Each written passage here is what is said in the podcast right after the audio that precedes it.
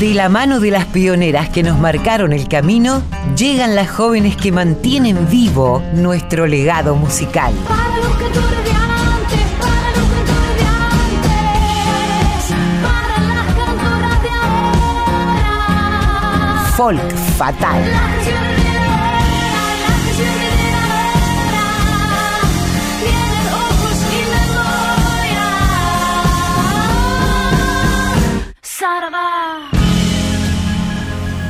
Hola Mavi, bienvenida. Ya te estuvimos anunciando desde temprano. Hoy es un programa, mm, bueno, que va a calar en lo profundo. En general casi todos los folk fatal vienen con polenta, ¿no? Con profundidad, pero este particularmente me parece. Bueno, este es un mes eh, muy significativo porque hablamos de la- del mes de la mujer, del mes de la memoria. Y bueno, hoy tenemos un programa muy cargado de emociones. Eh, estamos atravesadas, como decís vos, por un mes que nos conecta directamente con el 24 de marzo. La fecha fue establecida en el año 2002 por una ley que eh, lleva el nombre de Día Nacional de la Memoria por la Verdad y la Justicia, día en el que se conmemora en la Argentina a las víctimas de la última dictadura militar, autodenominada Proceso de Reorganización Nacional, que usurpó el gobierno del Estado Nacional Argentino entre el 24 de marzo del 76 y el 10 de diciembre de 1983, Mavi. ¿Y por, ¿Y por qué es importante que reflexionemos acerca de la historia reciente? En parte para poder comprender los alcances de las graves consecuencias eh, económicas, sociales, políticas y culturales, obviamente, de la última dictadura militar y comprometernos, por supuesto, activamente en la defensa de la vigencia de los derechos y las garantías que establece la Constitución Nacional y la democracia tan largamente esperada por esos años y que tanto nos costó conseguir. Así que es importante reflejarnos la memoria para no repetir y para seguir aprendiendo de nuestro pasado. Cantor que cantes pájaro, pechito de semillas, cantando en la taberna o con la voz enferma no canta de rodillas. Puedes verlo agitando las alas amarillas con los ojos cerrados y el corazón cansado, más nunca de rodillas, más nunca de rodillas. No puede el pajarito, paradito en su oriquilla, o en la rama más alta, o en la humilde gramilla ponerse de rodillas. Hablo del pajarito y de su cancioncilla que pueden hacer cierta, que pueden hacer muerta, pero no de rodillas, pero no de rodillas.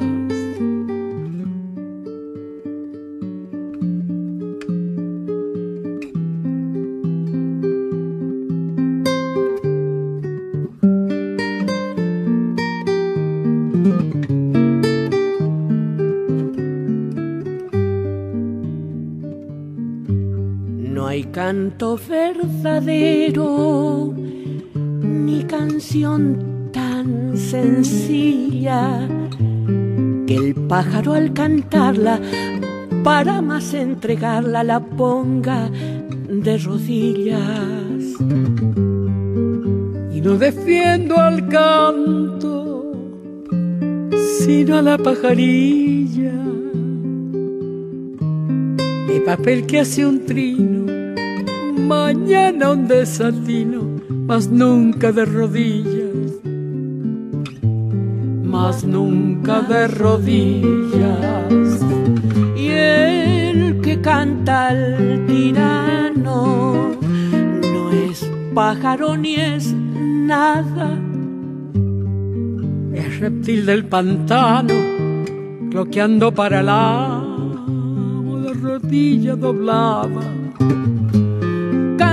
Que canta es pájaro, pechito semillas, cantando en la taberna o con la voz enferma, no canto de rodillas,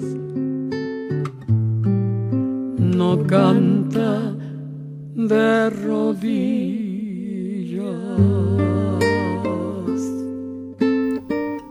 Lo que escuchábamos se llama Pájaro de Rodillas, es de Alfredo Citarrosa y de Carlos Porcel Nahuel. Aparecía Mercedes con Nacha. Esto está grabado en el disco Cantora 1, que, que editó Mercedes en el año 2009. Y elegimos esta canción por Bella, por Mercedes, que fue prohibida durante la dictadura y sufrió el exilio por la voz de Nacha, que tanto cantó a Cita Rosa, también doblemente prohibido por la dictadura de su país y, la nuestra. Y porque sobre todo nos recuerda a aquellas mujeres que nunca se pusieron de rodillas. Así es, estas dos pioneras amadas por, nuestra radio, por nosotras y por toda nuestra audiencia. Eh, este 24 de marzo se cumplen 45 años del de golpe cívico-militar y queremos recordar a aquellas mujeres que el 30 de abril de 1977, en plena dictadura, marcharon por primera vez alrededor del monolito que está en el centro de la Plaza de Mayo, pidiendo por sus hijos.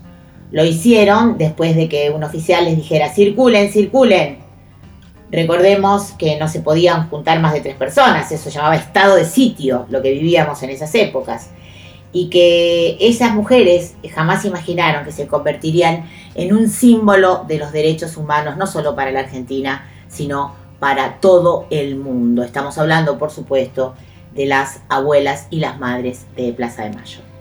En Argentina, las locas de Plaza de Mayo serán un ejemplo de salud mental porque ellas se negaron a olvidar en los tiempos de la amnesia obligatoria.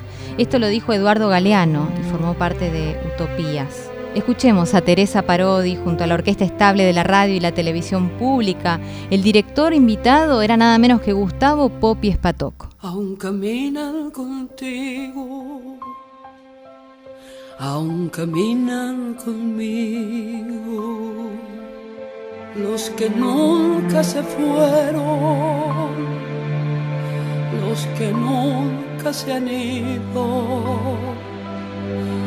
hasta el fin de los tiempos, los desaparecidos, los compañeros nuestros, nuestros seres queridos, van contigo y conmigo, no contaban con han desaparecido.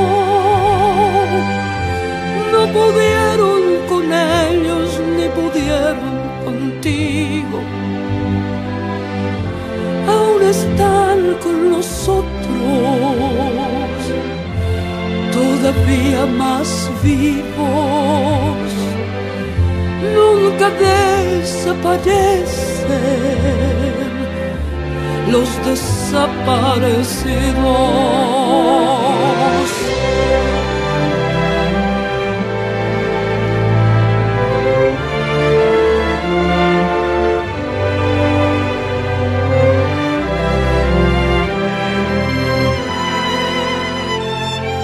Escuchábamos Aún Caminan conmigo de y por Teresa Parodi, como anunciaba la Colo, eh, con la orquesta de radio y la televisión pública, dirigidas por Poppy Espatoco, grabado en vivo en el estudio mayor de Canal 7 en el año 2012. Al comienzo escuchamos a Mercedes, una de las tantas voces silenciadas en la dictadura. Ahora con esta canción de Teresa, claramente cantando a los compañeros desaparecidos, a los hijos de nuestras madres de Plaza de Mayo.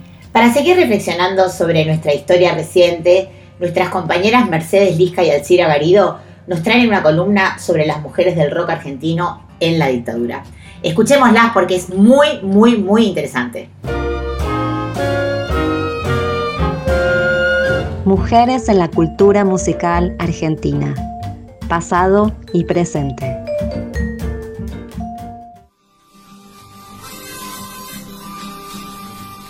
Cuando pensamos quiénes fueron las primeras mujeres en el rock nacional en sus comienzos, en la década del 70, se nos vienen a la cabeza María Rosa Llorio y Gabriela, pero no muchas más. En una búsqueda un poco más profunda aparece Mirta de Filippo y también un poco más adelante María José Cantilo. Pero realmente la primera mujer que se reconoce como parte de la historia del rock nacional es Gabriela. Ella era Gabriela Parodi. En 1972 grabó un simple, Campesina de Sol. Ese mismo año editó su primer álbum solista, Gabriela y participó en el disco Acusticazo. Es la grabación de un recital en el Teatro Atlantic en Buenos Aires durante junio del 72. También participó en la tercera edición del festival Barrock. Ahí se la puede ver en el documental Rock hasta que se ponga el sol de 1973, donde Gabriela toca en vivo con Lito Nevia y el trío Color Humano, donde Delmiro Molinari, su compañero, era el guitarrista. A raíz de las buenas ventas del simple Abre el Día, la Campesina del Sol logró editar un álbum en 1972. Apenas iniciada la dictadura militar, junto a Edelmiro Molinari decidieron radicarse en Los Ángeles. Ahí también pudo seguir cantando y grabando algunas canciones.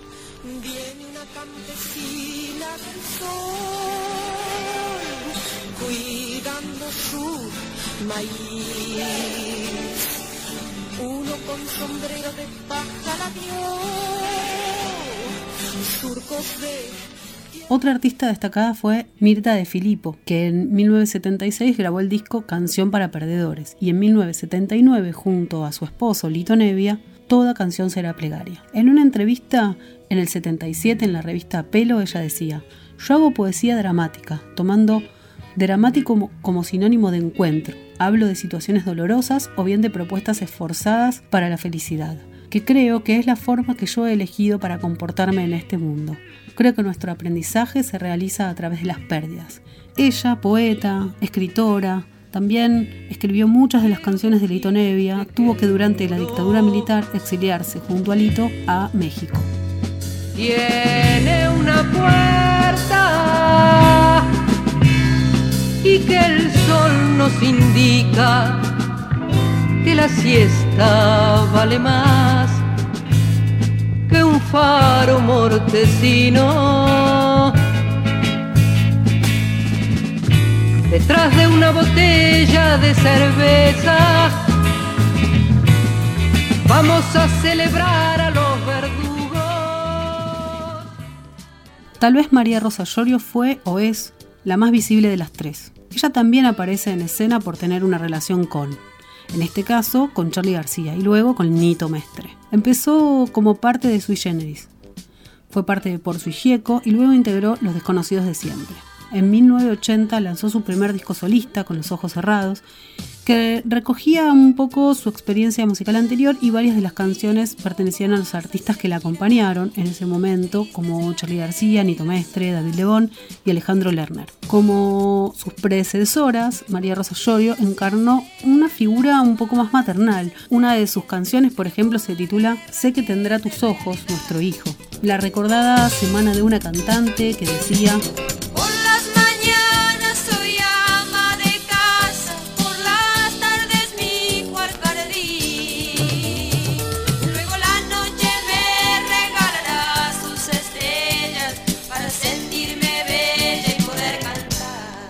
Si ya era algo complejo el lugar de las mujeres en el rock, donde en la historia se las cuenta como las mujeres de, la esposa de, es real que estas tres primeras mujeres que formaron parte de la historia del rock nacional mantenían relaciones erótico-afectivas con artistas varones destacados en ese mundo en formación. Esto no invalida su talento artístico, pero nos preguntamos si esos vínculos facilitaron el acceso de estas artistas a una carrera musical. Casi siempre ocupaban las mujeres posiciones como subordinadas, eh, como por ejemplo en Por Sui Gieco, donde María Rosa Llorio no aparece en las siglas, que eran la de Porcheto, Sui Generis y León Gieco. En relación a la censura o a persecución que podrían haber sufrido durante estas épocas oscuras de las que estamos hablando de la dictadura militar del 76, donde hasta el público fue perseguido y se impuso la censura para varios artistas en todas las disciplinas artísticas, no solo en la música, más todos los que partieron al exilio, el desarrollo artístico de estas mujeres se vio truncado y salieron de escena. Gabriela y Edelmiro Molinari, como decíamos, se fueron a California. Eh, Mirta de Filippo junto a Lito Nevia se exiliaron en México. María Rosa Llorio no tuvo que exiliarse, pero fue madre en el año 77. Luego se separó de Charlie y empezó una relación con Nito Mestre. Presentame al tiempo con vos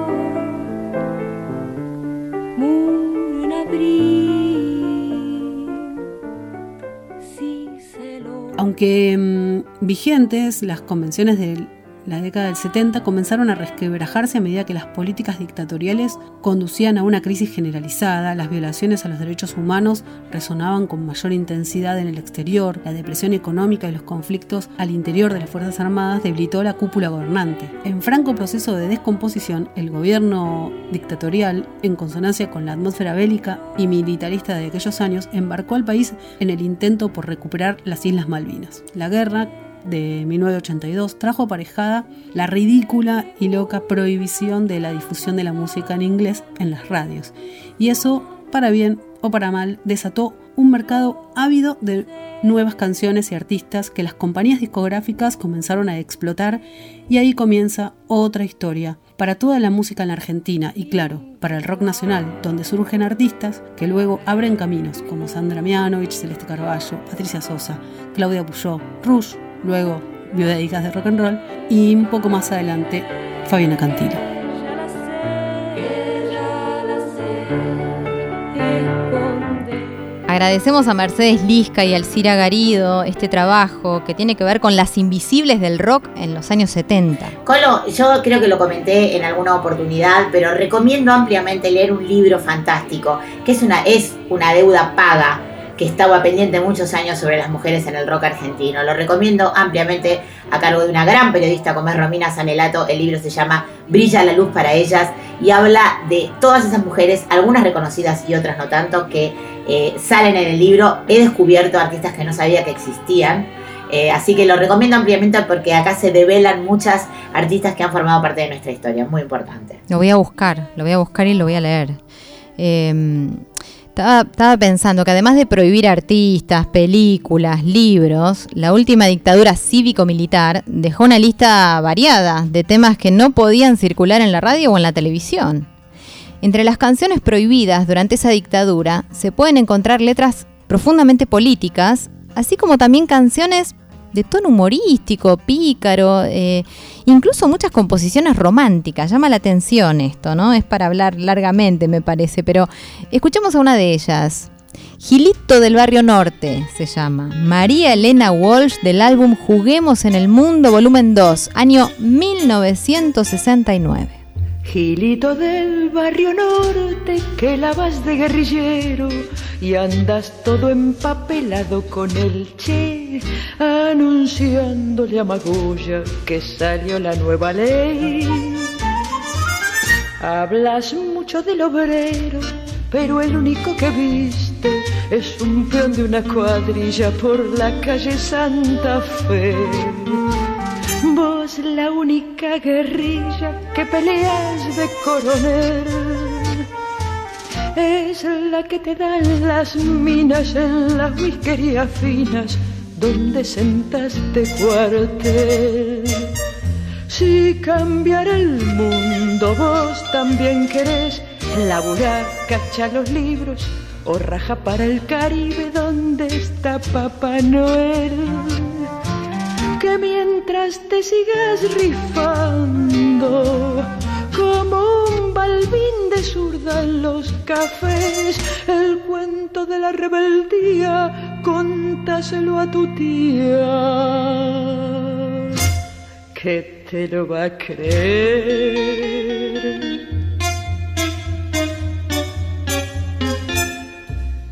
Gilito del barrio norte. Sí, como decías, Colo, es curioso ver cómo algunas canciones forman parte de esta abultada lista de canciones prohibidas. Si hubieran escuchado bien la letra, llena de ironía y cierto humor, con una crítica dirigida más bien hacia el falso militante.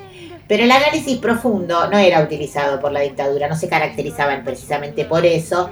Y entonces ese tema también formó parte de la música prohibida durante el llamado proceso militar. Algunas se les escapaban, como siempre hablamos, por ejemplo, el famoso tema de los dinosaurios de Charlie Charlie, García, sí. que creo que tiene una analogía tan brutal que no se dieron cuenta y lo dejaban pasar. Ese sí que sonaba en todas las radios. Es verdad, por suerte para todos nosotros. Por suerte. Eh, no, me quedé pensando en que se llegaron a prohibir libros sobre cubismo, creyendo que el cubismo tenía que ver con Cuba, ¿no? Una cosa este, llamativa, por lo menos. De- de- nos habla muy bien de quiénes eran los señores tijeras, ¿no? Como esa canción también que me trae a la memoria esa famosa canción de Sui Generis, el señor Tijeras, que eran bastante ignorantes, ¿no? Así que eh, yo creo que podemos encontrar en esta lista de canciones prohibidas eh, por los motivos más absurdos, eh, bueno, interminables, interminables.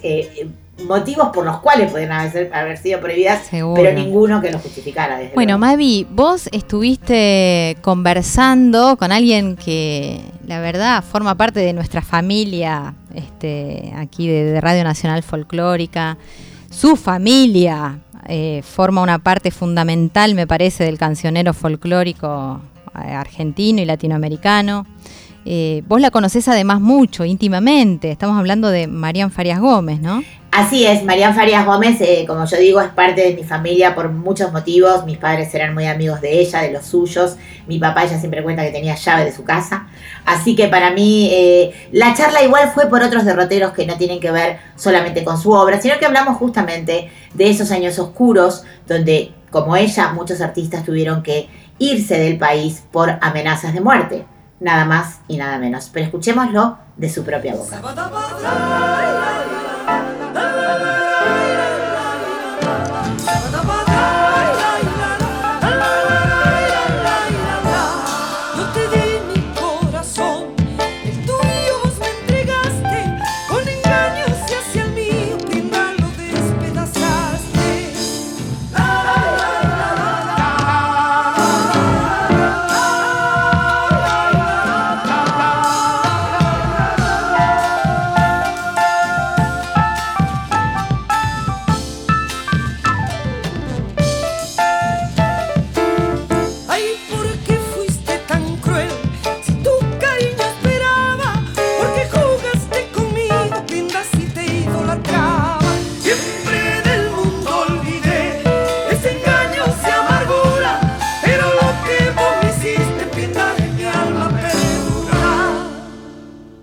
En esta semana en Folk Fatal estamos hablando de la memoria, estamos hablando de estas artistas queridas, históricas, que han tenido que vivir exilios, que han tenido que marcharse del país por persecuciones políticas, no solamente por su repertorio, por sus canciones, eh, sus obras que fueron prohibidas, censuradas, perseguidas, sino también, por, su, por supuesto, por sus ideologías políticas. Y en este caso con una querida amiga, más que amiga, familia, de mi familia, eh, queridísima integrante también del elenco de esta radio, artista enorme, la querida Marian Farías Gómez. Marian, querida, ¿cómo estás? Te saluda Mavi Díaz desde nuestro espacio Folk Fatal. Y bueno, eh, Sé que es un tema sensible para vos, pero en esta semana justamente es recordar para no repetir. Contanos un poquito eh, cómo fueron tus años de exilio, cómo te fuiste. Contame un poco, describime un poco ese paisaje tremendo que me imagino debe haber sido tener que dejar tu país natal. Mavi querida, tu pregunta me remueve un montón de cosas. Han pasado tantos años ya. Pero recuerdo una noche terrible que tocan timbre en mi departamento aquí en Buenos Aires. Eran como las 11 de la noche, yo creía que era el portero. Va, mejor dicho, no sabía quién era. Levanto la mirilla porque era el timbre del departamento, no del portero eléctrico, y lo veo al encargado del edificio y entonces abro la puerta y atrás de él había dos señores de traje. Y bueno, entraron, este, yo estaba en la cama. Entraron, revisaron un montón de cosas y me dijeron que los tenía que acompañar. Como la cosa estaba difícil, yo ya había quedado con mi familia con una clave que iba a cambiar, que yo siempre tenía la pava, la, tete- la cafetera y un jarrito puestos de determinada manera en la cocina, en el aparato de la cocina. Y les dije, bueno, me permiten que me vista, porque estaba en camisón, en pijama en realidad, y además voy a cortar el gas. Entonces me dijeron, sí, cómo no. Y cuando fui a, a cortar el gas cambié las cosas del lugar. Bueno, me llevaron a un lugar que se llamaba Coordinación Federal en ese momento, eh, donde está ahora el Departamento de Policía, en diagonal sobre la calle Moreno. Y ahí me tuvieron dos noches y tres días este, preguntándome cosas y bueno, yo ya mi abogado me había aleccionado. Cuando salgo, estaban esperándome en la puerta mi mamá, el abogado, el marido de mi madre, mi hermano Pedro. Y entonces yo, que era muy joven, dije, ¿vieron? Perro que ladra no muerde. Y el abogado, que era Julio Aren, un abogado gremialista, me dijo, te dieron 72 horas para irte del país. Para mí fue terrible. ¿Qué? Dije, ¿si yo qué hice? Y bueno, no me fui a las 72 horas porque mamá estábamos pendientes de un, de un veredicto de una enfermedad que por suerte no fue lo que pensaban, de un diagnóstico, y me fui a los 10 días. Eh, mi psicólogo me recomendó que me fuera en barco para que no fuera tan duro y el barco estaba lleno de gente que se exilaba, chilenos, argentinos, paraguayos, bolivianos, colombianos. Fue un viaje duro, pero no tan duro porque todos teníamos lo mismo, ¿no? Nos pasaba lo mismo. Y después llegar allá, primero llegué a Barcelona, después yo ya había llamado por teléfono a amigos míos que ya estaban allá, este, algunos músicos, otros bailarines que estaban porque habían ido a trabajar.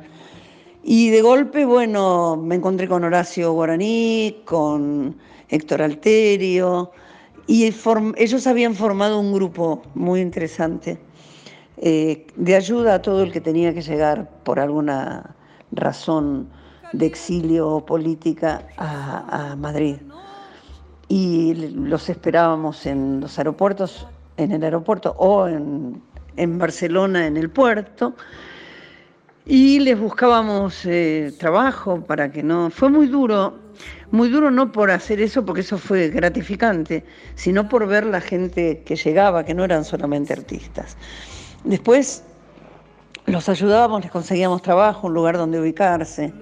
Fue, fue bravo. Pero también fue muy agradable porque había muchos argentinos hacía mucho tiempo ya que yo empecé a cantar a los 15 días de estar, que tuve que dar un examen, una prueba. Y bueno, y después este, tratándome con, todos los compañeros artistas, con Walter Vidarte, que también estaba exiliado, con Lautaro Murúa, que también estaba exilado, con Horacio permanentemente, con, un montón de artistas, con Mercedes. Mercedes estaba entre Madrid y París, este, su, exilio.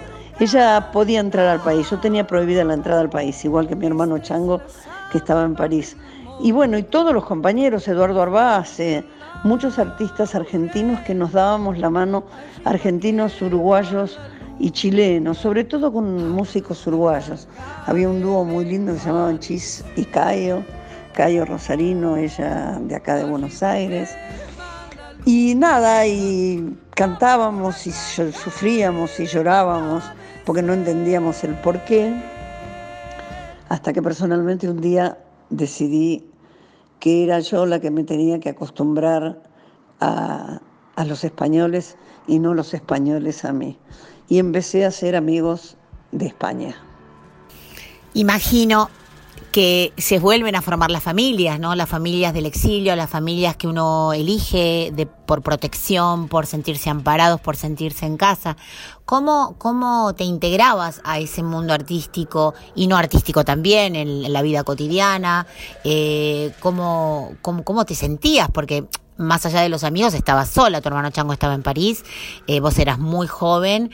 eh, ¿Cómo se va reforzando, fortaleciendo el carácter para no morirse de tristeza, ¿no? ¿Cómo, cómo, lo, cómo lo llevabas? La música me imagino que debe haber sido un gran, un gran, una gran compañera. Yo tuve la suerte de que viajara conmigo Caito, que era mi guitarrista aquí en Argentina, y fue durante un largo tiempo allá mi guitarrista también. Eh, por lo tanto, musicalmente estaba muy protegida. Caito y yo eh, siempre decíamos que lo único que nos faltaba era casarnos, porque la relación artística era tan perfecta. Además estaba en Madrid una amiga mía muy querida de muchos años, que había ido bailando con el maestro Santiago Ayala y se quedó en España. Y además estaba Horacio, estaba Alterio, estaba la mujer de Alterio, y la mujer de Horacio, Juana, en aquel momento su primera mujer, la madre de sus hijos. Y entonces el primer recoveco afectuoso fue con ellos. Después, este, cuando decidí, yo te cuento por qué decidí relacionarme más con, con gente de España, fue porque un día llego a la casa de Horacio y eh, los veo a Horacio, a Politi, a Lautaro Murú, a Héctor Alterio y a otra gente más alrededor de un, de un tocadiscos, escuchando algo y los veo emocionados. Y me acerco y lo que veo, eh, lo que escucho es un partido de Boca y River relatado por José María Muñoz. Y me pareció terrible, ¿no? Que estos tipos tan brillantes en todo estuvieran tan mal que un partido entre Boca y River relatado por José María Muñoz, en aquel momento el mejor relator, los conmoviera tanto. Dije, qué mal, qué mal, tenemos que, que hacer otra cosa. Y ahí es cuando decido tratar de encontrar gente española. Y tuve la suerte, o la suerte por algún mandato divino, de conocer a una familia eh, maravillosa de apellido Rueda Mejías, españoles, más bien, más que españoles, granadinos, muy andaluces. Y entre mis amigos argentinos, los músicos argentinos y uruguayos y eh, los, eh, lo- los Rueda Mejía, fue como un bálsamo. Igual extrañaba mucho la Argentina. Estaba Marilina, estaba el Tano Piero, eh, nos encontrábamos mucho, eh, nos juntábamos no solo para hacer música, sino para charlar y para no enfermarnos de nostalgia. Yo me acuerdo que el primer tiempo fue muy duro porque durante el día eh, tenía mucho que hacer, todavía estaban los resabios del franquismo y tenías que presentar el repertorio en el Ministerio del Interior para que te lo autorizaran. El primer tiempo fue bastante complejo durante el día, pero a la noche yo me acuerdo que llegaba al departamento que Mabel Sánchez, mi amiga, había alquilado y vivíamos ella, Caito y yo, un departamento muy grande y lindo en la Puerta de Toledo, y este, ahí era llorar todas las noches sola en el cuarto, ¿no? Pero la verdad que los españoles, vos lo sabes bien, a nosotros nos recibieron con los brazos abiertos, recordando todo lo que Perón y Evita habían hecho por ellos después de la Guerra Civil y la Segunda Guerra Mundial, y nos abrieron las puertas y el corazón. Este, fue gente maravillosa, realmente nos recibieron tan bien y por ahí algunos no se portaron tan bien con los españoles, algunos argentinos.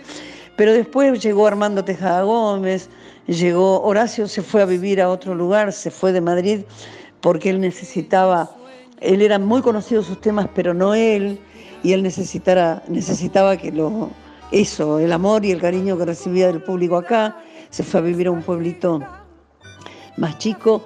Llegó Armando, armamos un espectáculo con Armando Tejada Gómez, Chango y Carlos Berlanga, un argentino que estaba allá hacía mucho tiempo. Replicamos espectáculos que hacíamos acá. Eh, mm, empezamos a disfrutar de la música como se debía disfrutar.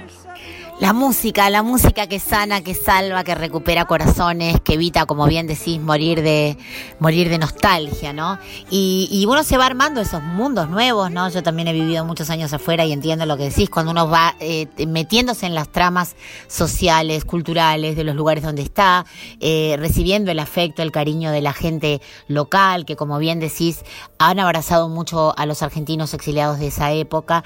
Y hoy que estamos hablando un poco de las canciones eh, prohibidas durante la dictadura, las artistas prohibidas, censuradas por su obra, ¿cobraban un valor distinto las canciones? Mm, me hablo de Tejada Gómez porque sé de vuestra amistad y además vos cantabas mucho sus canciones, cobran un valor distinto cuando uno las está cantando fuera de su tierra y que casi intuye que está ahí por esas canciones de alguna manera, por haberlas elegido, como contabas también que tenían que presentar los repertorios ante el Ministerio del, Interior en los últimos años del franquismo. ¿Cobran otro valor esas, esas letras, esas canciones? Y sí, claro, claro, por supuesto. Ahí te das cuenta. A mí me, después yo me enteré, después, ya estando en el exilio, que el tema que más les había molestado y por el que me habían este, buscado y detenido eh, fue eh, un tema de Piero y José Cherkaski, Coplas de mi país. Es un tema fuerte. Pero claro, cuando uno es joven eh, y militante y convencido de una ideología, no mide absolutamente nada. Ese fue el tema más fuerte porque era la letra es terrible. Este, pero los temas de Armando, de Hamlet y, de Cachorritro y de toda la gente que yo grabé y que sí, seguramente fueron, fue por ese motivo que, que me censuraron. Ya estaba censurada antes de irme, antes de que me detuvieran. Estaba prohibida en varios lugares, me suspendían. Acá en el país me suspendían actuaciones. Era, era complejo y no sabían qué decirme. En un momento culmine de mi carrera, yo estaba en la cima en ese momento, era el momento más importante de mi carrera. Y bueno, eh, te voy a contar una anécdota. Amigos que vivían hacía mucho tiempo en España, como Eduardo Arbase, que era un músico, y otra gente más, llevaron mis, mis, mi material a Hispavox, que era el único sello que existía en aquel momento en España. Y entonces a la gente de Hispavox les interesó mucho y me citaron y me propusieron que grabara, yo soy fanática de Serrat, quiero que les quede claro, me propusieron que grabara un disco todo con canciones de Serrat. Y yo los miré y les dije, no, si yo tuve que irme de mi país por cantar lo que canto, yo voy a seguir cantando eso. Por supuesto que no les interesó, este, y después cuando volví a la Argentina, sí, en mi primer disco, mi primer disco se llamó Pequeñas Cosas y grabé aquellas pequeñas cosas de Serrat eh, como un homenaje a los cinco años que los españoles me hicieron pasar también. Pero las canciones eran, el público las recibía con muchas ganas porque, porque ellos también habían sufrido mucho más tiempo que nosotros, 40 años de una represión eh, cultural enorme.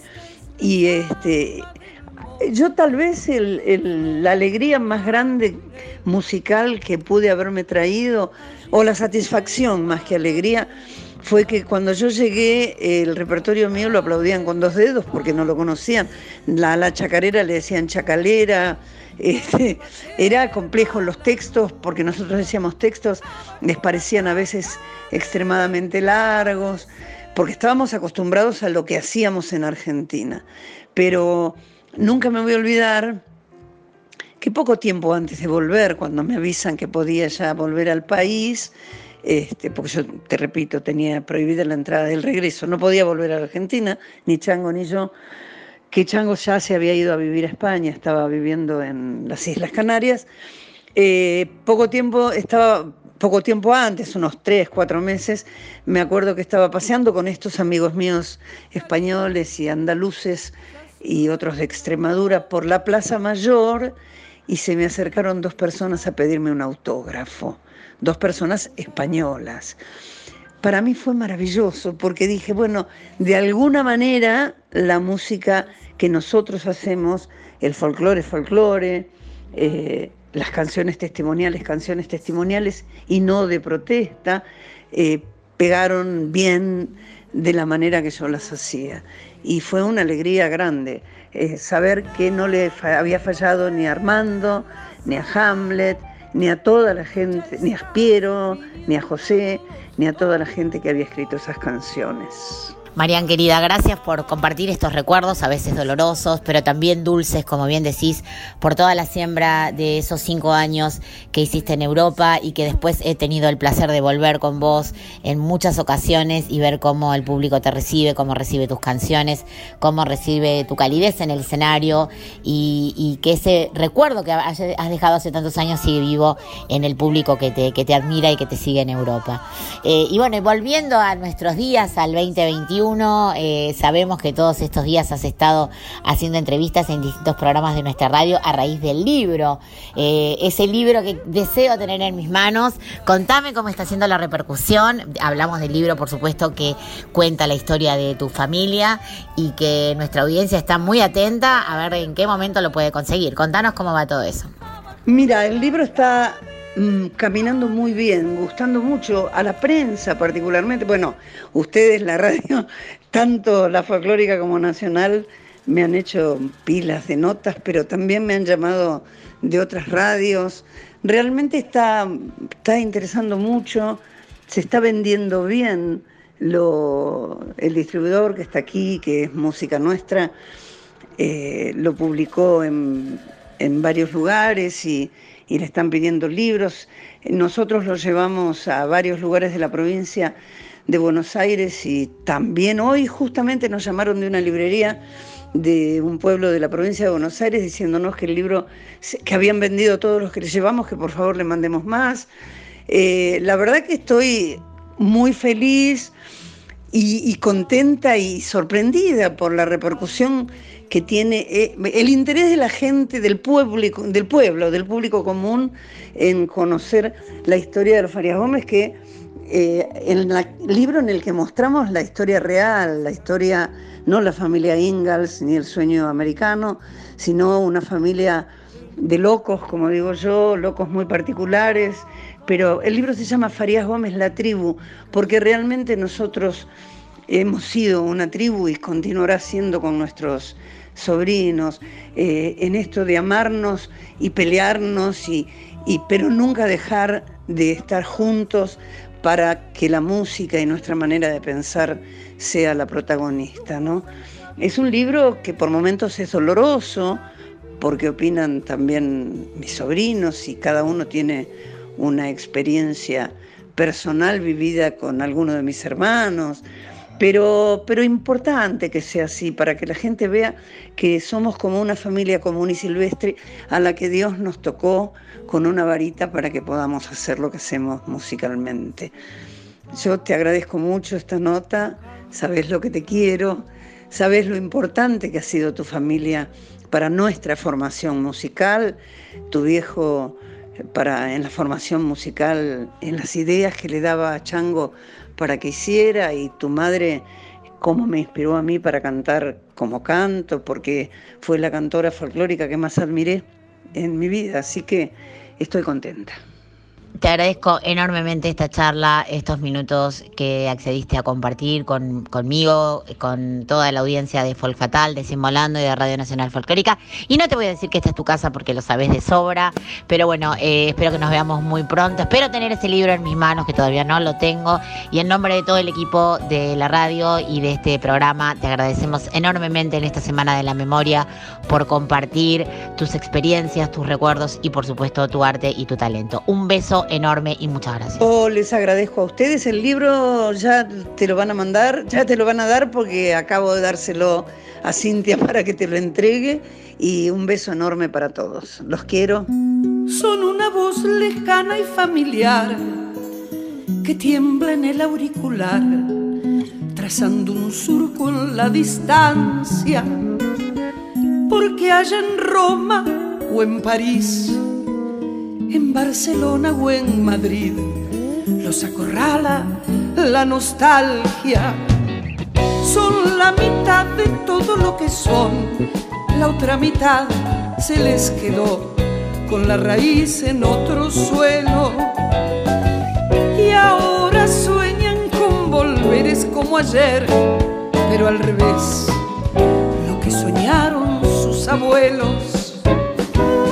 Recién ahora entienden que la patria es una casa, un patio, alguna fiesta, una manera de poner la mesa, esa costumbre de dormir la siesta, el resplandor de lo que ya no queda, ese terco dolor rotundo y una ilusión que vale dos monedas y estando lejos ya no tiene precio.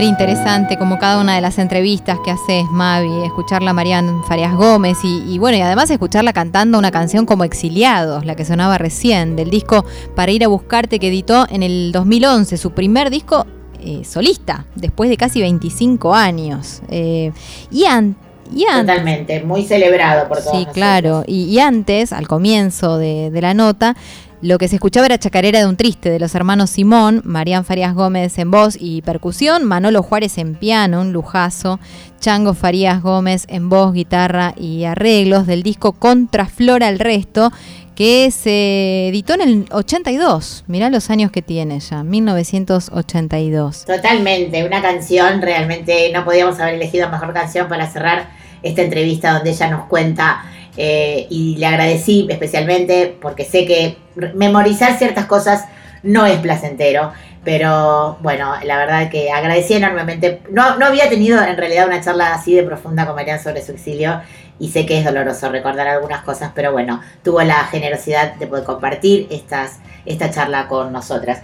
Y bueno, y hablando de, como ella misma decía, de exilio, de los compañeros y compañeras artistas con los que ella se reunía, tenemos el caso de Marilina Ross, que ella la nombra en la entrevista, actriz, cantante, que también fue una artista prohibida y que tuvo que eh, irse a vivir a España.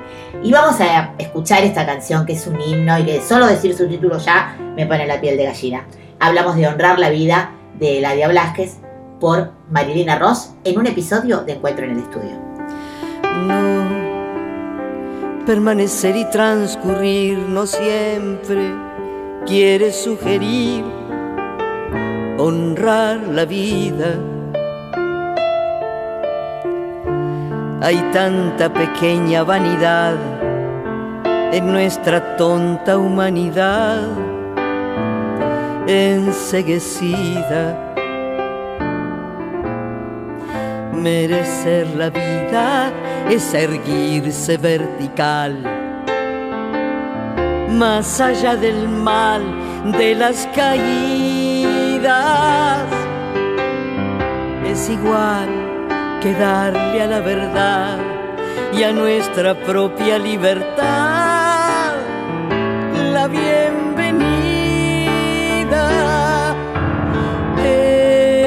Eso de durar y transcurrir no nos da derecho a presumir, porque no es lo mismo que vivir, honrar la vida.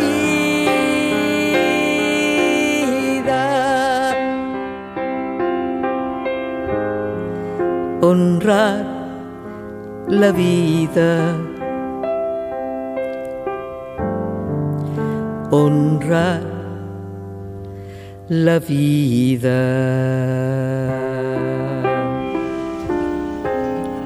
Cuando hablamos de honrar la vida, enseguida aparecen ellas, abuelas de Plaza de Mayo. Primero fueron madres y luego crearon esta organización que ya lleva encontrados 130 nietes. Las abuelas han documentado unos 500 casos de niños apropiados por militares entregados a terceros, abandonados o asesinados durante la dictadura militar argentina. Centenares de bebés fueron secuestrados con sus padres o nacieron durante el cautiverio de sus madres embarazadas. Nada ni nadie detuvo a las abuelas de Plaza de Mayo para buscar a los hijos de sus hijos. A 45 años del golpe del 24 de marzo, plantamos memoria. 30.000 árboles. Sumate a plantar árboles durante todo el mes de la memoria, especies nativas, plantines, semillas aromáticas, suculentas, almácigos, en memoria de los 30.000 detenidos desaparecidos. Podés plantarla en tu balcón, en el patio, en el jardín, en la vereda, en la escuela, en el club, en el trabajo. Registra la acción con fotos, videos, streaming y el 24 de marzo subila a las redes sociales. No olvides los hashtags 45 años del golpe genocida y plantamos memoria. Etiqueta a los organismos de derechos humanos de tu localidad. Plantamos memoria a 45 años del golpe genocida. Son 30.000. Las abuelas siguen buscando a sus nietes, hoy adultos, pero también a sus bisnietes, que como sus padres ven violado su derecho a la identidad. Reflexionar, conocer, para que nunca más, nunca más se repita esta historia. Vamos a escuchar un guayno, homenaje al amor, a la valentía, a la perseverancia. Un pañuelo blanco que hecho canción acompaña a diferentes generaciones en la búsqueda de la verdad. Pañuelito blanco por Canticuénticos. Mi abuela tiene un pañuelito que mucho tiempo cuidó y a veces cuando está cansada me pide sonriendo que lo cuide yo. Con el pañuelito bailamos, pero al dejar de bailar secamos una lagrimita porque los recuerdos nos hacen llorar. Pañuelito blanco hasta la plaza quieres volar. Pañuelito blanco siempre te vamos a acompañar. Pañuelito blanco agranda la ronda de la verdad. Blanco viendo tu vuelo quiero cantar. Vuela, pañuelito blanco, vuela, que no te olvidamos. Vuela, pañuelito blanco, vuela, mientras caminamos,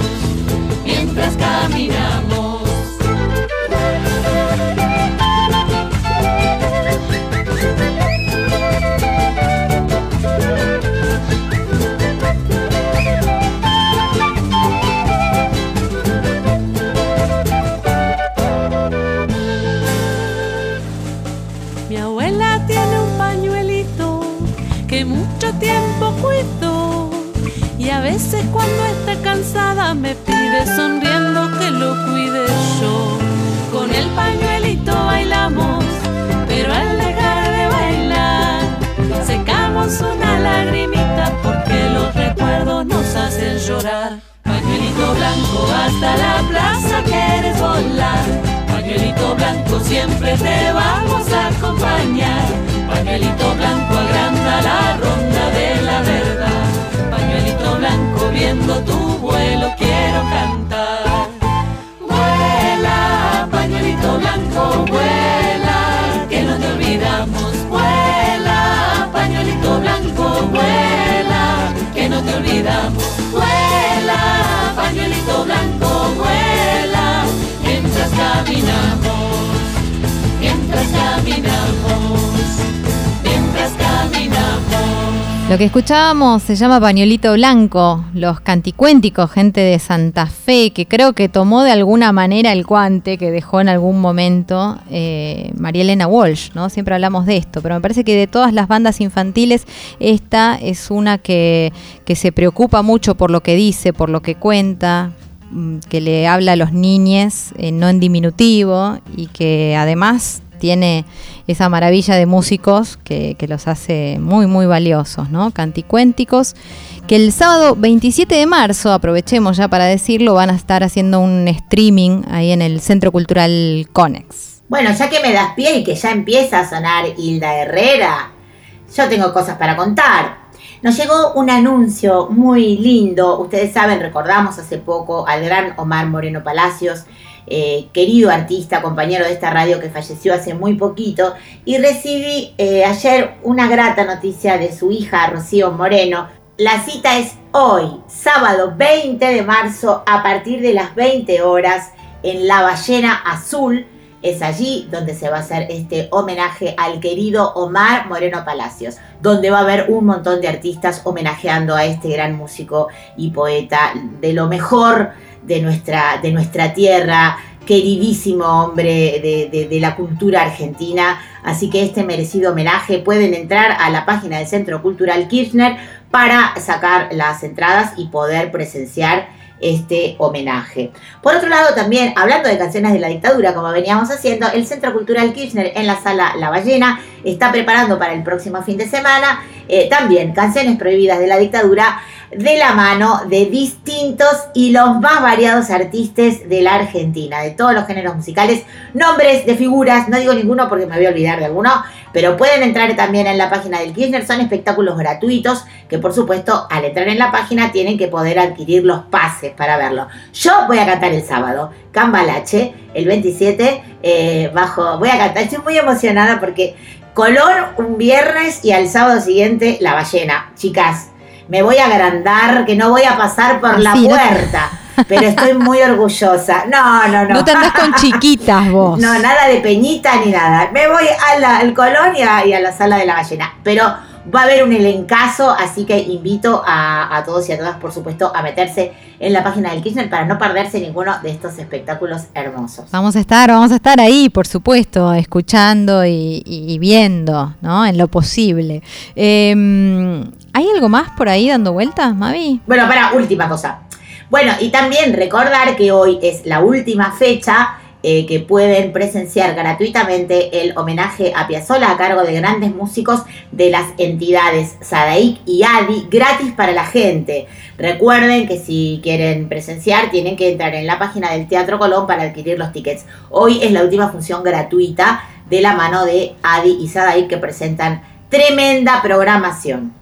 Eso es todo por hoy, Colón. Bueno, no, todo no, porque nos tenés que decir de qué manera se van a poder seguir enganchando, contactando, mandándonos material. Vos que tenés buena memoria, eh, ¿cuáles son las redes para que sigan este programa eh, durante toda la semana? Por ¿no? supuesto, por supuesto. Tenemos un mail que es a donde les pedimos que nos manden su fecha, sus estrenos, sus canciones nuevas, música para difundir o escucha esta banda que descubrí que está buenísima. Lo que ustedes quieran. El mail es folkfatal.gmail.com y por supuesto que nos sigan, que sigan a este programa que es arroba 100 volando folk y por supuesto a nuestra querida Radio Nacional, arroba folclórica 987, a la Colo Merino, arroba Merino Colo, a mí, arroba Mavi Díaz Music. Y bueno, siempre de mi parte agradecer a este equipo fantástico que tenemos, a Vicky, a Cris, a Sarita, a, a Juancito, a Almendra y a Cintia,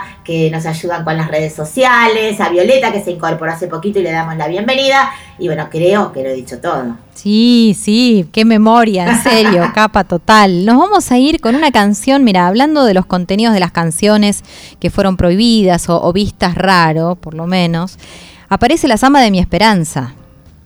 Eh, Mavi, ¿no? Hay toda una historia detrás y, y bueno, y Jorge Cafrún envuelto en, en esta canción, cantada además en Cosquín, frente a tantas personas, un festival que fue transmitido por radio y que según cuentan llegó a oídos de algunos militares, ¿no? Que estarían en desacuerdo con darle esperanza al pueblo. Bueno, esta versión fue realizada por el equipo de producción de Radio Nacional eh, bajo una idea original de Pedro Patzel y Alejandro Ponlesica y eh, se convocó al músico y productor Marcelo Predacino como director musical para realizar una versión de esta samba en lenguas originarias guaraní, quechua, toba y mapuche. Realmente pone la piel de gallina. Han hecho un trabajo para meter las letras de lenguas originarias, siempre lo digo esto, porque no me canso de decirlo, en las melodías para que cuadrara. Cómo estudiaron los cantantes para pronunciar perfectamente. Realmente un trabajo alucinante. Recomiendo que está en YouTube, ¿eh? si lo quieren seguir escuchando a partir de, que termine el programa, lo pueden seguir escuchando en YouTube. Esperanzados en la llegada de una verdadera hermandad, en la diversidad nació esta mirada de Samba de mi Esperanza, en la que participan Yamila Cafrune, Goyo de Gano, de Banda Los Chinos, Manuel Wills, Sol Mianovich, Marian Farías Gómez, Seba López de los Tequis, Guadalupe Farías Gómez, quien además hizo el coaching vocal en lenguas originarias para que los cantantes y las cantantes puedan pronunciar muy bien, y eh, Benjamín Amadeo. Así que invitamos eh, a escuchar esta producción fantástica que hizo Radio Nacional y con esto nos despedimos, con lo querida. Muchas gracias, Mavi. Un placer, como siempre, escucharte, verte, bueno, coincidir en tantas cosas, ¿no? Con vos, como con el equipo de 100 Volando y de Folk Bueno, nos vemos el sábado que viene, los esperamos. Y no se vayan, porque ahora hay un programón de la canción verdadera con Víctor Heredia. Samba, mi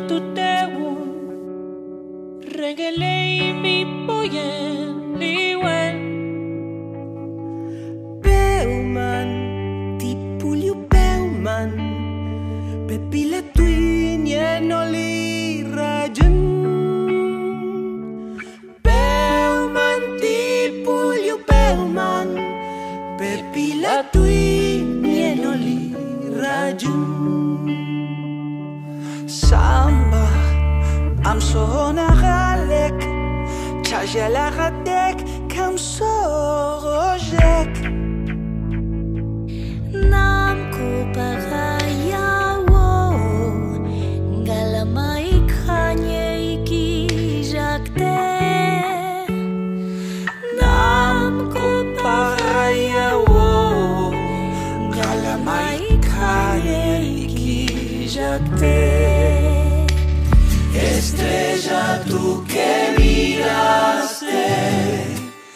escuchaste mi padecer